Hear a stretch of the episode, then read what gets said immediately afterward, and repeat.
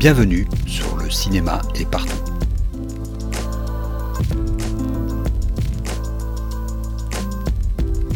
Un podcast sur l'industrie du cinéma et ses évolutions.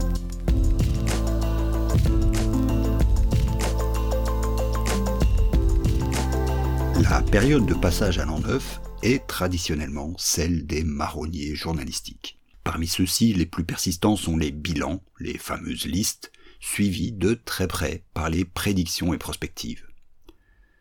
Ce n'est pas vraiment ce à quoi je veux m'atteler pour cette chronique, mais plutôt à repérer dans l'existant, dans le déjà là, ce qui nous donne des raisons d'espérer et donc d'agir pour l'année qui vient. Je me contenterai de parler de la situation nationale, pas de discours sur les grandes plateformes donc, sur les stratégies Disney après le retour de Bob Iger aux commandes. Il y aurait beaucoup à dire, mais il faut garder cette chronique dans les contraintes qui sont les siennes. J'explorerai les quatre domaines principaux de l'industrie. Production, distribution, exploitation et promotion. Commençons par la production avec un petit tour par la RTBF. Les premières années 2020 ont vu la RTBF atteindre un nouveau plateau en termes de production et 2022 en a donné la preuve dans plusieurs domaines. 1. Leur stratégie de production de séries est entrée dans sa deuxième phase. La première vague de séries, entamée avec La Trêve, Ennemi Public et Unité 42 entre autres, a installé la base pour structurer l'industrie. Ces premières séries ont dû affronter des conditions de production complexes et probablement intenables sur le long terme, mais elles ont pavé la voie pour des projets plus ambitieux dont on a pu voir les résultats dès 2022. Des séries comme Pandore et Des gens bien ont relevé le niveau d'un point de vue artistique et productionnel.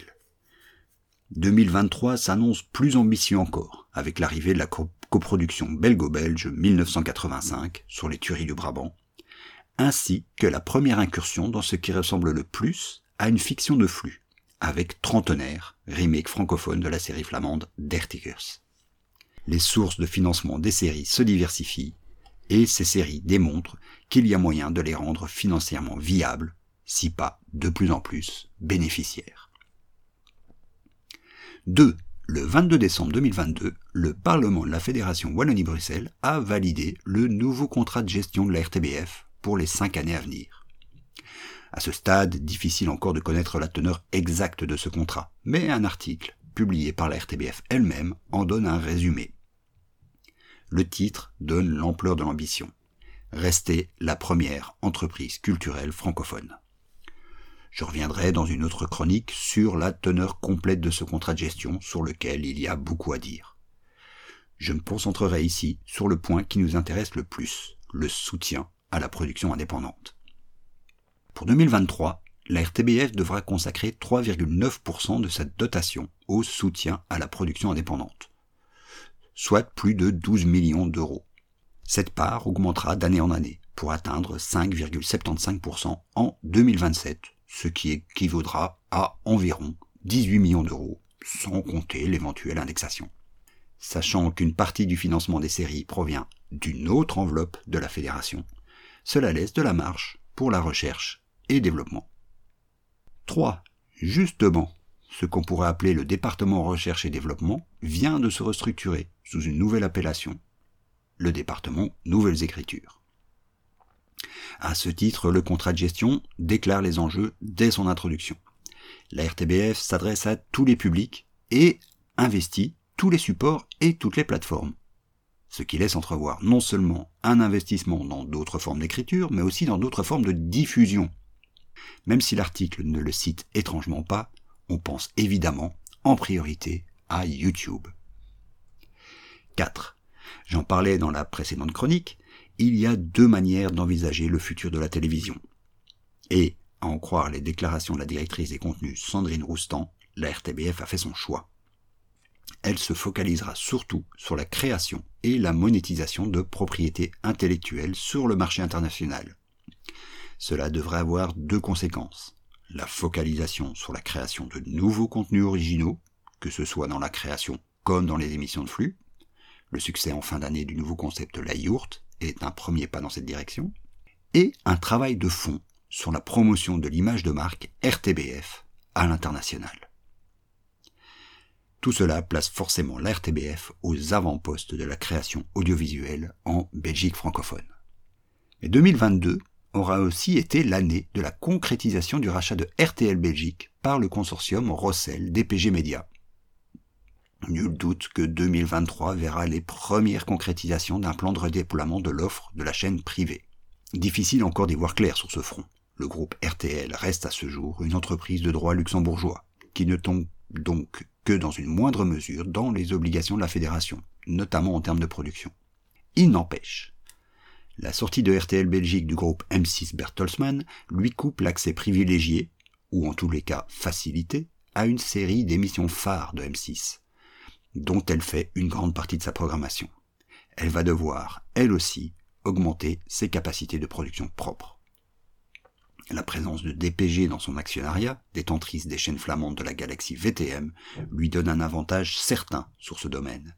Et on pourrait, éventuellement voir arriver chez nous des projets de fiction de flux sur le modèle de Family ou Toys. Qui plus est, le fonds des séries de la Fédération Wallonie-Bruxelles peut lui ouvrir ses portes. Quand on sait enfin que Bibiane Godefroy, ancienne du groupe Niwen, qui a produit entre autres Plus belle la vie, a été engagée comme consultante par la nouvelle direction, il y a de fortes chances pour que ce type de projet se concrétise rapidement. D'un point de vue stratégique, RTL sera donc à surveiller de près cette année. Mais il n'y a pas qu'en télé que les changements se font sentir. En tout cas dans les discours. L'administration du Centre du cinéma et de l'audiovisuel de la Fédération Wallonie-Bruxelles ne s'en cache plus. Elle a furieusement envie de comédie. Évidemment, ce genre d'assertion est à prendre avec de très, très fines pincettes. Car il faut tout d'abord s'entendre sur une définition de ce qu'est une comédie. On se souvient avec douleur du début des années 2000 où le concept à la mode était l'incursion dans le fantastique, ou de la façon dont la notion de film de genre est rentrée au chausse-pied dans une pléthore de scénarios d'auteurs. Ou encore comment le giallo, ce genre italien qui mixe violence, esthétisme et érotisation, est aujourd'hui cité par tous les étudiants libidineux sortant des écoles de cinéma. On peut aussi soupçonner que cet intérêt renouvelé pour la comédie est surtout une envie de voir enfin des succès commerciaux sortir de nos boîtes de production. C'est une ambition des plus louables. Mais cette focalisation sur la comédie comporte un risque, celui de vouloir singer la comédie française, qui, il faut bien l'avouer, n'est pas un exemple d'inventivité ni de subversion. Enfin, ce désir devra malgré tout se confronter à la réalité institutionnelle. La structuration en commission des financements publics apporte certes les meilleures garanties démocratiques, mais elles sont aussi, de fait, par la force de l'institution elle-même, de puissantes machines de lissage. Les comédies, comme toutes les formes de cinéma populaire, y partent avec le désavantage ontologique qu'elles sont un jeu avec les codes, avec, soyons directs, l'esthétique bourgeoise. Il y a donc lieu de se réjouir de ce nouvel intérêt, au moins en parole, pour le cinéma populaire. Intérêt qui n'est d'ailleurs pas le seul fait de notre fédération, mais il convient de rester prudent et de surveiller sa concrétisation en acte. Passons à la distribution. La distribution est probablement le maillon de la chaîne qui a eu le plus à souffrir de ces années de crise. Et elle a donc été amenée à se réinventer plus vite que tout autre. Et même si cela ne saute pas aux yeux, du changement, il y en a eu ou plutôt l'accélération d'une tendance lourde, la spécialisation. Cinéma d'auteur, production nationale, comédie française, cinéma d'animation, documentaire, la segmentation devient de plus en plus visible. Bien sûr, tout cela n'est pas que stratégique, il faut aussi compter sur les effets de bord. Les partenaires internationaux, notamment français, se spécialisent eux-mêmes, entraînant leurs clients belges dans leur sillage. Néanmoins, cette spécialisation, je le répète souvent, a du bon dans la mesure où elle permet de développer une stratégie de marque, d'identifier et entretenir avec plus de précision un public cible. Toutes choses qui sont d'une importance capitale dans le marketing digital, qui plus est à l'approche de la fin des cookies tiers, où les données propriétaires deviendront indispensables. 2023 devra par la force des choses être l'année de consolidation de ces transformations. Les distributeurs sont les porteurs, de fait, de la stratégie de promotion des films les bouleversements de la presse traditionnelle, dont je parlerai plus loin, et des canaux de promotion en général devront, à n'en pas douter, amener à prendre des choix stratégiques. Fragiliser certains seront sans doute dans une alternative aussi simple qu'angoissante, s'adapter ou mourir. Enfin, l'exploitation. Malgré la crise profonde et la baisse sévère du nombre de spectateurs, l'exploitation reste à mon sens l'un des secteurs les plus dynamiques de l'industrie. L'industrie du cinéma s'est profondément métamorphosée, avec un écart qui se creuse toujours plus entre blockbuster et ce qu'on appelle de manière très générique le cinéma d'auteur. Les distorsions sont de plus en plus criantes. Il y a quelques mois à peine, on pouvait voir un paysage déserté de blockbusters, alors que les bilans de fin d'année ont fait émerger une série de cartons dévastateurs. Au point que nos voisins français, toujours aussi amateurs de psychodrame, ont accueilli avec effroi la nouvelle qu'aucun film français n'atteignait le top 10 du box-office cette année. Alors que dans le même temps, la part du cinéma national dans le box-office global repassait devant le cinéma US. Donc certes, une poignée de films rafle les médailles, mais derrière, la masse discrète gagne des points. Pour l'exploitation en elle-même, cet état de fait redynamise le réseau des salles indépendantes. En France toujours, une valse de rachat, de nouvelles ouvertures de salles dans de très petites agglomérations ont émaillé les derniers mois de l'année. Chez nous, on en a encore au frémissement, mais des salles rouvrent, sont reprises et animées par des passionnés. Alors que les multiplex font le pari de la premiumisation et de la diversification vers l'e-sport ou l'événement sportif et culturel, on peut faire le pari d'un retour de la petite salle, de la curation de la programmation. Le rapport du CNC, dont je faisais état il y a quelques mois, démontrait le dynamisme des salles de province, dans les agglomérations françaises de 20 000 habitants ou plus. Il y a en Belgique 150 communes entre 20 et 100 000 habitants, 130 entre 20 et 50 000. Étant donné la densité de la population en Belgique par rapport à la France, la comparaison s'avère hasardeuse. Mais si on se tourne vers les Pays-Bas, on se rend compte qu'il reste un énorme potentiel de développement dans de plus petites structures, plus locales.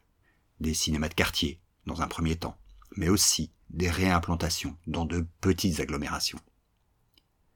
Et puisqu'on vient de faire un détour par la Hollande, il y a lieu de mentionner l'importation chez nous de la carte Cinéville, qui réplique le succès hollandais. Lancée courant 2022, elle a déjà réussi un solide exploit, réunir des salles que tout désignait comme concurrentes à Bruxelles. Il y a encore un énorme chemin à faire en termes de promotion, de communication, de dynamisation de la communauté pour atteindre le niveau d'excellence du modèle hollandais. Mais le potentiel d'extension de cette offre, son pouvoir de structuration de l'industrie, en font l'un des projets les plus excitants de l'année, voire des années à venir. Finissons avec la promotion. C'est peut-être l'un des points sombres du tableau. Là où il est le plus difficile d'être optimiste. La presse cinéma, comme toute la presse culturelle, a du mal à trouver un second souffle. Le vieux modèle de la recommandation, issu d'une époque où l'information était plus rare, est dépassé. Relégué au fond des rédactions, dans les tréfonds des programmes radio et carrément éradiqué de la télé, la critique ciné est aussi régulièrement attaqué, pas toujours à tort, il faut bien le reconnaître, pour son conservatisme pompeux. Le discours sur le cinéma, néanmoins, est pléthorique, mais part souvent sur des formules toutes faites, à succès. Le top flop, les anecdotes et la polémisation à outrance. En clair, la promotion indirecte, dite gratuite, celle qui fonde les communautés de cinéphiles, a sérieusement du plomb dans l'aile. Mais il ne faut pas oublier que 2022 a vu l'arrivée d'un magazine de cinéma, sur impression. Un vrai magazine, en papier, ce qui relève en soi du défi, en pleine crise des matières premières. D'autre part, des initiatives diverses existent qui explorent d'autres manières de parler de cinéma. Pour n'en citer que quelques-unes parmi les plus intéressantes, le site Le Rayon Vert, la chaîne Cinécast, les articles des Grenades sur le site de la RTBF, l'application Cinéma, et je m'en voudrais de ne pas citer le doyen de la bande, le site Synopsis, 26 ans compteur et toujours vaillant. Si espoir il y a, c'est de voir une convergence entre ces initiatives, développer une multiplicité de points de vue, de formats, de manières d'interagir, de parler, d'aimer le cinéma, de s'en amuser parfois. Le tout avec l'idée de remettre le cinéphile au centre des débats d'offrir aux distributeurs et producteurs une manière de retoucher un public. la mise en commun de toutes ces compétences, pourquoi pas sous l'égide de l'offre cinéville, est ce petit brin d'optimisme qu'on peut apporter à la cinéphilie. Sur ce, à la semaine prochaine et surtout, la bonne année.